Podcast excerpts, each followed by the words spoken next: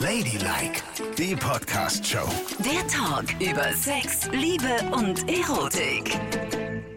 Yvonne und Nicole hier mit einer neuen Ladylike-Ausgabe. Ihr hört uns über Spotify, iTunes oder auf der neuen Plattform Audio Now.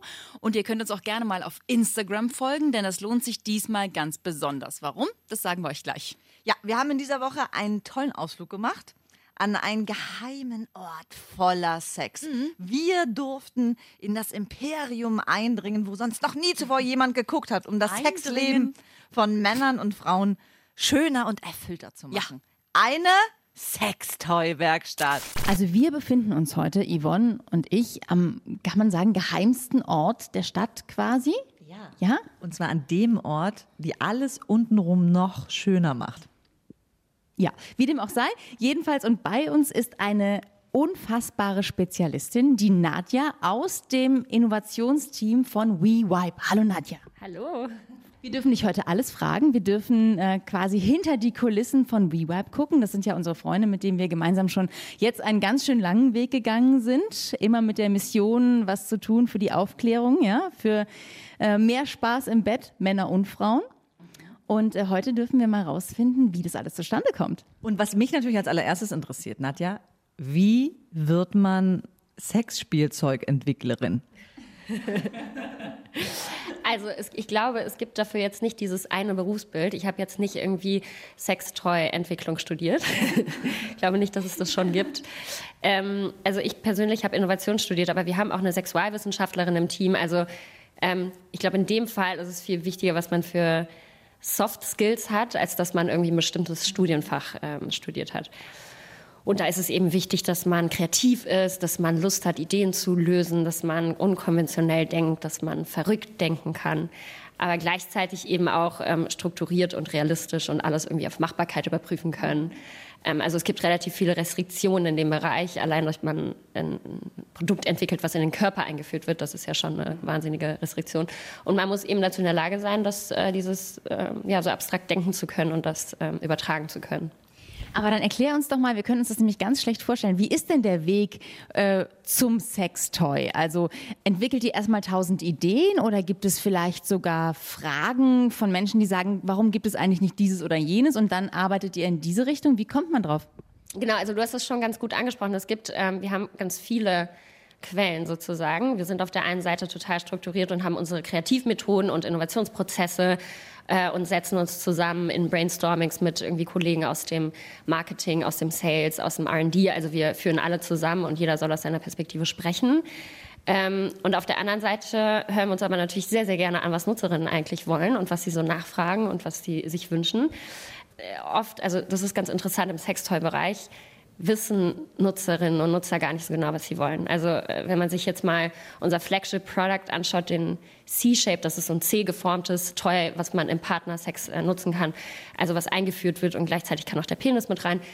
Ähm, das hätte wahrscheinlich so eine Nutzerin nie vorher gesagt, bevor es diesen C-Shape gab, hätte sie nicht gesagt, oh ja, toll, ich wünsche mir ein Toy, was irgendwie ähm, eingeführt wird und das ist in C-Form und das liegt auf der Klitoris und ist auch noch äh, drin. Also das sind alles so, so Dinge, die wir natürlich entwickeln müssen, aber vorher müssen wir den Nutzerinnen zuhören und verstehen, was sie sich denn eigentlich wünschen. Und dann wäre so ein Wunsch zum Beispiel, hey, ich möchte ein Toy haben, was ich mit meinem Partner nutzen kann, was mich aber nicht stört beim, beim PIV-Sex, sagen wir, also beim Penis-in-Vagina-Sex. Richtig, genau. Es, es stört nicht, du musst nicht festhalten, es ist hands-free, auch so ein Begriff. Ähm, genau, und wir übertragen das. Und ähm, das tun wir eben, indem wir mit den Nutzerinnen sprechen, aber auch gleichzeitig, indem wir mit Expertinnen und Experten sprechen. Ähm, ich habe mal eine Frage gerade bei dem C-Shape und ich bin ja in der heterosexuellen Welt jetzt nicht so unterwegs und ein Sextoy, was nicht stört beim heterosexuellen Sex, das impliziert ja, der Penis allein schafft es einfach nicht mehr, euch Frauen zu befriedigen. ne? das tut es nicht. Naja, aber das höre ich jetzt ja gerade raus. Antworten.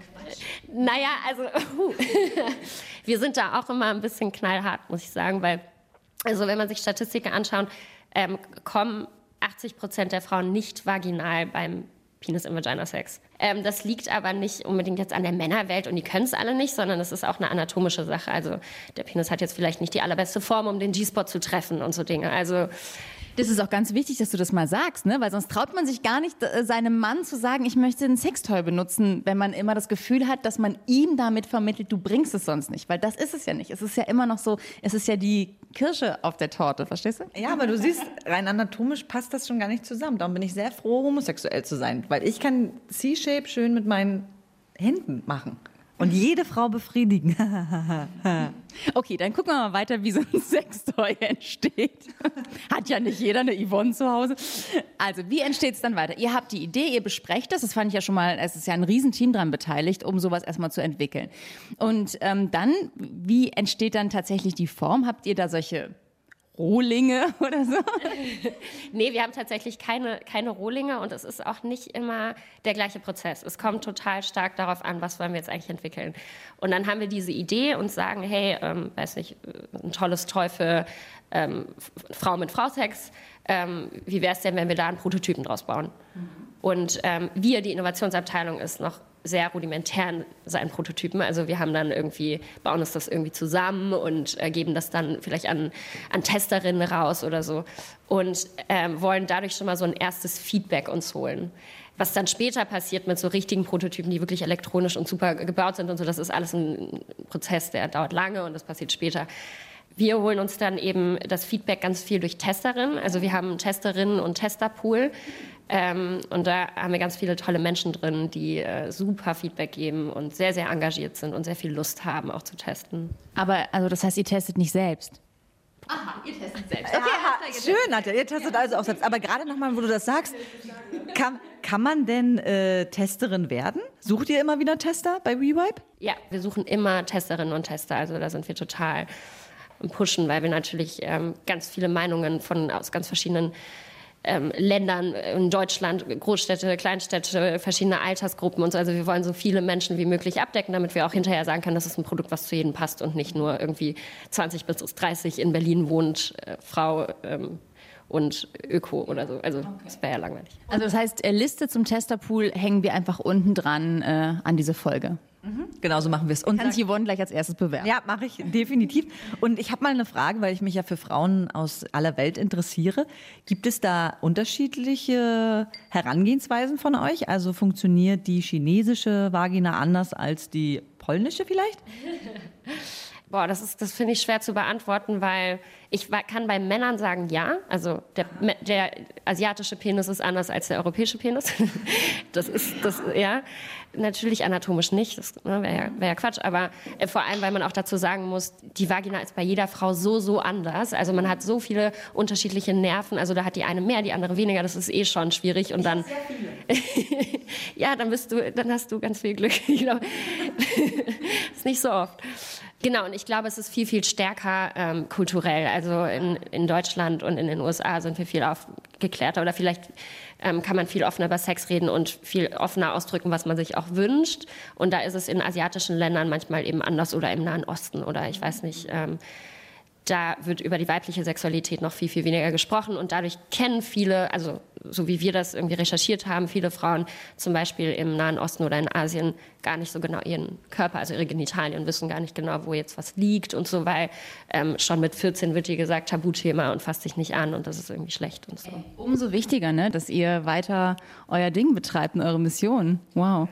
Okay, also wir bleiben bei den, bei den Teilen. Dann habt ihr also irgendwann ein Toy, und dann ist es auch getestet worden und die Tester sagen, wow, das ist es. Dann geht es sofort in Serie oder müsst ihr dann noch irgendwie gucken, gibt es da noch irgendwelche anderen Hürden, um das in den Markt zu bringen? Ja, Farbe und Form ja, zum Beispiel. Farbe und Form auch, genau. Also wir als Innovationsabteilung, wir teilen den Produkt und dem R&D, also den Entwicklerteam mit, was wir herausgefunden haben, über Experten gesprochen, Brainstormings, äh, mit Userinnen gesprochen. Unsere Aufgabe ist es aber nicht zu sagen, das soll jetzt rot sein und so, Wobei doch den Transfer leisten wir schon zu sagen, es muss irgendwie, weiß ich nicht, ein bisschen gebeugt sein, damit es den, äh, den G-Spot trifft oder so. Das ist schon unsere Leistung, die wir bringen. Aber wie das Toy am Ende aussieht, das ist dann tatsächlich Entwickler- und Produktteam-Sache. Und da finde ich ja auffällig, also ich bin ja ein Kind der 70er, 80er Jahre, ne? Sextoys früher, die waren immer Hautfarben. Also die waren immer, es waren immer so scheußliche Geräte, da hat man sich nicht gewundert, dass die irgendwo unterm Ladentisch hergeschoben worden sind. Und bei euch sind die ja alle knallbunt und sehen so super Hightech und wunderschön aus. Also es sind immer auch so Sachen, die man sich glatt auf den Tisch stellen würde, weil die so hübsch designt sind. Ne? Hat es auch einen Hintergrund? Ja, total. Also wir sagen, wir wollen Toys haben, die eben nicht adrige Penisse nachbilden, sondern Toys für jedermann, die irgendwie jedem gefallen können, die du rumliegen lassen kannst, die diskret sind, die schön anzusehen sind, wo du irgendwie deiner besten Freundin sagen kannst, hey, guck mal, der Sink. Ne? Also jedes Toy, was man sich so bei uns im Portfolio anschaut, ist einfach irgendwie schön und angenehm und ähm, verbindet es nicht, es ist nicht so explizit, sagen wir, also nicht so expliziter Penis oder explizite Vagina. Es gibt ja auch Produkte, die, ähm, also Taschenmuschi ist das, äh, das cool. Nee, die machen eben nicht, eben nicht, genau, äh, weil wir, weil wir das halt nicht schön finden, richtig. Also wir finden das explizit einfach nicht schön, das wollen wir nicht haben. Genau. Also wir haben ja neulich mal den Moxie getestet, ne? Alle beide und wir konnten den so auf dem Schreibtisch liegen lassen, ohne dass uns jemand draufgekommen wäre, was wir gleich vorhaben, oder? Ja, und das finde ich halt auch total geil, wenn du das irgendwo in der Tasche hast, im Beutel, ist es ja fast schön, so ein Produkt sich hinzustellen, weil jeder denkt, was ist denn das? Ist das irgendwie ein ganz neues, abgespacedes Telefon? Nö. Das ist eher so ein Lautsprecher für unten. Ach so. Alles klar, na dann, Dankeschön.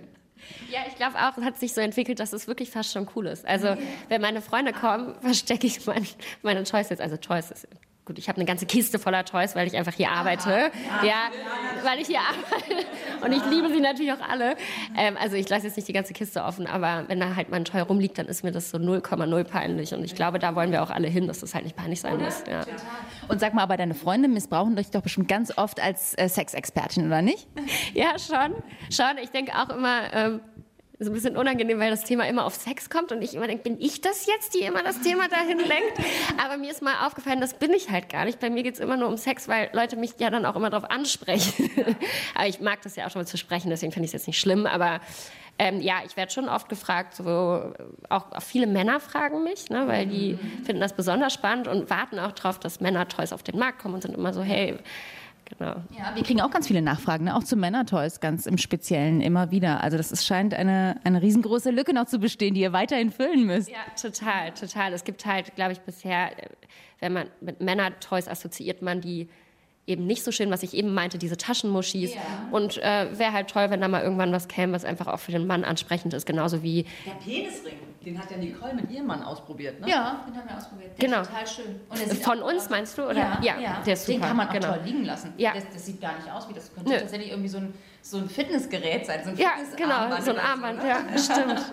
Total. Und sag mal, Nadja, wissen denn deine Eltern, was du eigentlich machst? Also ja, tun sie, aber tatsächlich, mein Vater ist Iraner. Ich meine, ich will das jetzt nicht alles über den Kamm stellen, der ist überhaupt nicht irgendwie streng oder so. Aber trotzdem, ich kam irgendwie von der Uni und es war so, ah ja toll, jetzt wird sie irgendwie groß und jetzt macht sie was Tolles, jetzt geht sie zur Bank oder Unternehmensberatung und dann habe ich damit, bin ich damit angekommen, habe es meiner Mutter erst erzählt und sie dann ihm, aber es hat so ein Dreieck genommen, ich habe es ihm nie direkt erzählt. Ähm, und klar fanden sie es erstmal irgendwie komisch, weil sie sich dachten, nein, du hast doch alle Möglichkeiten und ähm, warum jetzt Sextoys? Ähm, aber nachdem ich dann einfach wirklich meine Projekte auch von meinen Projekten erzählt habe und erzählt habe, was ich da alles mache und man muss sich vorstellen, in diesem Unternehmen arbeiten Menschen, die könnten irgendwie, die haben in den besten, größten Konzernen oder auch in den besten Startups im Venture Capital und sonst wo gearbeitet. Also die könnten super, also ne, in den Top-Unternehmen dieser Welt arbeiten, aber haben sich eben für uns entschieden, weil das ein tolles Unternehmen ist mit Drive, sage ich jetzt mal so ein blödes Startup-Wort, aber ne, Menschen haben hier Lust und sind motiviert.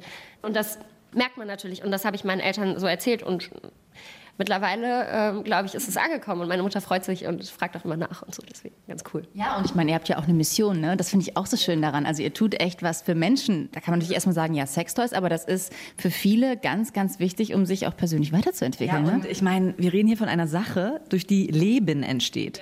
Wir reden von einer Sache, die die schönste Nebensache der Welt ist. Und das finden wir eben auch in der Arbeit so toll, dass äh, Ladylike und WeWipe zusammen versuchen, diese Schublade Sex einfach ganz neu zu definieren. weil es, es macht uns aus. Das ist schön. Und bitte symbolisiert auch da draußen, dass es die schönste Sache der Welt ist. Und ich finde es so traurig, weil eigentlich müssten alle Eltern der Welt dann sagen, was, in dem Bereich arbeitest du? Toll. Bloß nicht Jura oder sowas. Also es wäre ja mal schön, wenn man das gedreht kriegt. Ja, ja, richtig. Das ist halt wirklich diese Generationsfrage auch ein bisschen, aber ich sehe das ganz genauso wie du. Und ich glaube, das ist auch das, wenn man jetzt hier mal ein paar Tage verbringt im Office, ähm, was uns alle verbindet. Also man weiß, wofür man es macht und man möchte irgendwie Menschen ähm, zu einem se besseren Sexleben verhelfen. Und ähm, ja, und deswegen haben wir alle so wahnsinnig viel Lust darauf und auch Spaß daran und lachen viel. Gleichzeitig ist es auch so, irgendwann lachst du halt nicht in dein Fäustchen, wenn du Penis hörst. Das ist halt irgendwann einfach nicht mehr so witzig. Aber, aber und ich glaube, ich habe auch im letzten Jahr öfter Klitoris gesagt als in meinem ganzen Leben davor. Also es ist, aber es macht so viel Spaß und das verbindet uns total. Und man merkt das, alle haben Lust zu arbeiten und es ist ein tolles Unternehmen.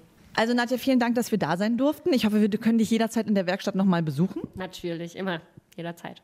Und du weißt ja auch, wenn neue Produkte von WeVibe auf dem Markt sind, wem schickst du sie als allererstes zum Testen? Nicole und Yvonne. Danke dir. Das haben wir vorher geübt. Okay, tschüss, noch einen schönen Tag. Dankeschön, gleichfalls. Ja, so war das in der Sextoy-Werkstatt und wir haben auch was mitgebracht, ne? jetzt wo wir schon so viel darüber gesprochen haben.